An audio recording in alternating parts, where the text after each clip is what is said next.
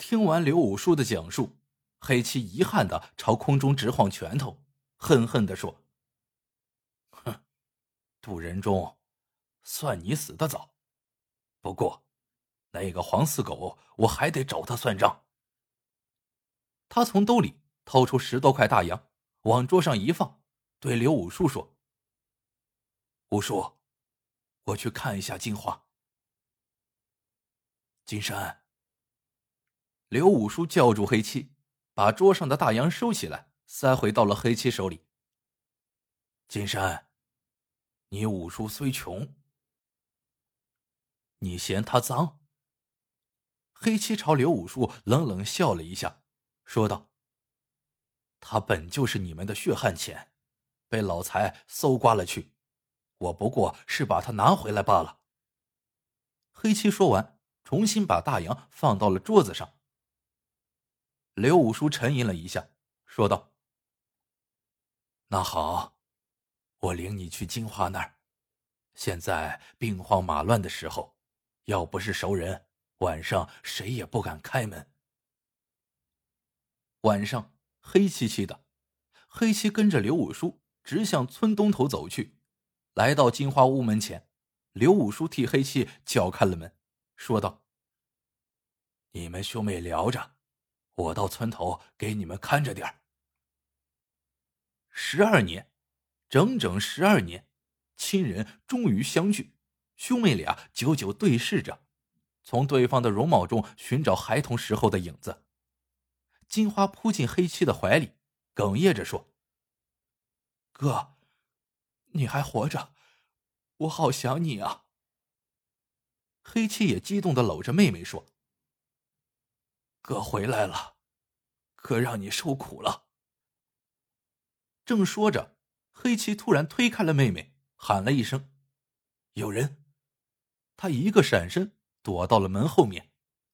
金花来不及吹灯，来人已闪进屋内，急促的对金花说：“快，收拾收拾，鬼子就要来了，咱们……”来人刚说到这儿，黑七。突然从门后跳了出来，把枪往他腰上一顶，喝道：“不许动，举起手来。”那来人是个汉子，一点没有反抗，很听话的就把手举了起来。可就在这时，他以为黑七也许不注意，忽然飞起左脚一个后踹，可黑七好像早防着他这招了，冷笑一声，侧身躲过。等那汉子脚落地时，黑七的枪已经对准了他的额头。灯光下，黑七看清了汉子的模样，正是在虎口山顶见到的那个人。黑七顿时想起来了，他自报过家门，他叫杜飞。这么说，此人就是金花的男人，也就是杜仁忠的儿子了。汉子此时也看清了黑七，吃惊的叫起来。黑七，你爹叫杜仁忠。黑七厉声喝道：“他一下子找到当时赶到对方面善的原因了，那是因为杜飞长得很像杜仁忠。”是呀，我爹叫杜仁忠。杜飞点了点头。他奶奶的！黑七咬咬牙：“杜仁忠老贼，害死了我爹。”你这小杂种，霸占了我妹妹，老子崩了你！金花这时才回过神来，抱住黑七的胳膊：“哥，不要这样，你听我说。你可知道，他爹是我们的杀父仇人，他们欺骗了你整整十二年，今天正好是父债子还。”黑七的眼睛瞪圆了：“那不关他的事儿呀。”不关他的事儿。金花哭了起来，挡在杜飞的身前，说道：“哥，我知道他爹害了咱爹，可，可这不关他的事儿啊！他也没有骗过我，我们，我们是真心的，真心的。”黑七咬紧了牙，从嘴里蹦出了这句话，枪并没有放下。杜飞明白了眼前的一切，他把金花轻轻推开，叫道：“金山哥，住嘴！我不是你哥。”黑七吼道。杜飞叹了口气，激动的说道：“十二年前，我爹他为了几亩地，害死了你爹。如果说父债子还，我认这份债。眼下日本人打来了，国不是国，家不是家，我们都将成为亡国奴。我爹他吝啬抠门了一辈子，黑着心占来的财产，到头来还不是让日本鬼子给抢了去？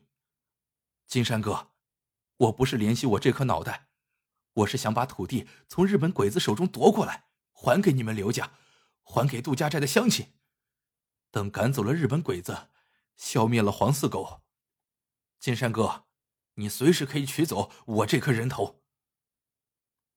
黑七感到自己有些头晕目眩，他嘴上很硬，但明显底气不足。你想使缓兵之计？我不吃你这一套，哥。金花哭泣着，孩子也惊醒了，哇哇大哭。这时猛然听到刘五叔在村口大声喊：“日本鬼子来了，黄四狗来了！”接着是一阵枪响，随即便没了刘武术的声音。黑七一个急转身冲了出去，杜飞急忙抱起孩子塞到金花怀里。快向虎口山转移！我已经通知大家了，日本鬼子这次要血洗杜家寨。说完，也提枪冲了出去。黑七已经在村口和日伪军的先头部队交上了火。黑七的两支驳壳枪弹不虚发，弄得日伪军已是晕头转向，摸不清村子里有多少人在抵抗。杜飞赶到黑七身边，两人一起向日伪军射击。日本兵架起迫击炮，炮弹呼啸着落在村里的茅草屋上，一时大火熊熊，染红了天空。一个公鸭嗓子在声嘶力竭的狂呼：“兄弟们，上啊！抓住八路游击队，太君大大有赏！”杜飞对黑七说：“金山哥，这小子就是黄四狗。”黑七没有吭声。继续向逼近的日本兵射击。黑七和杜飞尽管骁勇，但毕竟寡不敌众。经过一阵相持，日伪军很快展开队形，从四面八方包抄过来。杜飞的枪没子弹了，他拉住黑七劝道：“君子报仇，十年不晚。金山哥，我们走。”黑七却暴跳如雷，吼道：“放屁！”老子都等了十二年，要走，你给我滚！他已经杀红了眼，日伪军越逼越近，很快，黑七的子弹也打光了。这时，一颗子弹击中了黑七的左胳膊，血流了下来。杜飞不顾黑七的叫喊，拉着他向后撤退。刚跑到杜家大院门前，杜飞身子一晃，摔倒在地，血从他右胸口涌出。流了一地。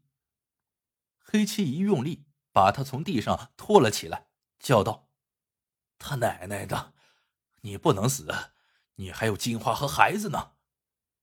黑七架起杜飞，跑到杜家大院围墙前。颇具气势的杜家老屋已成了一片火海，火光中，杜飞的脸更加苍白。他喘息着说：“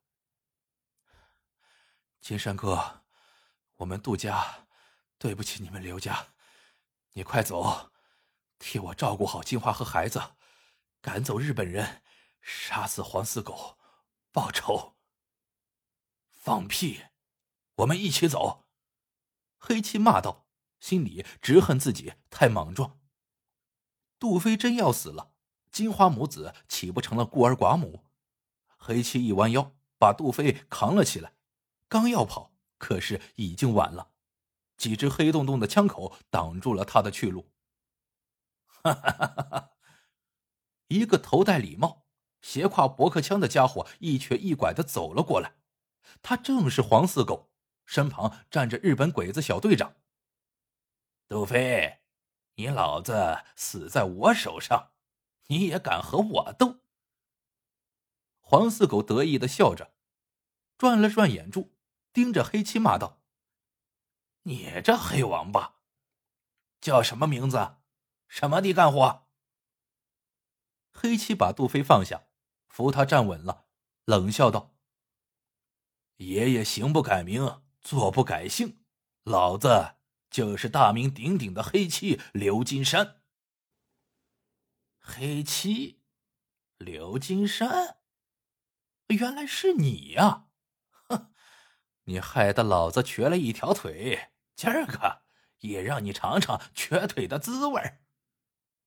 黄四狗一伸手，朝着黑漆的左腿就是一枪。黑漆站立不住，扑通一声倒下，杜飞也重重的摔倒在地上。黑七咬着牙，扶着墙，用一条腿支撑着。慢慢的站了起来，轻蔑的看着黄四狗。好，有种！黄四狗狞笑道，又举起了枪。慢着！鬼子小队长喝道。他突然觉得一枪打死这个黑汉子并不能解恨，他要用拳头羞辱他，从精神上征服他。鬼子小队长摘下手套，交给了黄四狗，向黑漆。一步一步夺了过去。猛然间，倒在地上的杜飞突然抱住了鬼子小队长的双脚。鬼子小队长向前一个踉跄，正好撞在了黑漆的怀里。他奶奶的！黑漆张开大手，狠狠掐住了鬼子小队长的脖子，三个人滚在了一起。黄四狗和日伪兵被眼前的突变惊呆了。好半天才回过神来。黄四狗急忙上前扳黑漆的手，五六个日伪军也慌忙上前，按杜飞的按杜飞，拖黑漆的拖黑漆。借着这个机会，黑漆突然松开了手，从腰间摸出一枚手雷，猛地拉开了保险。哈哈哈！尝尝爷爷的西瓜！轰！一声巨响，升起了一团火焰。震撼了虎口山，映红了杜家寨。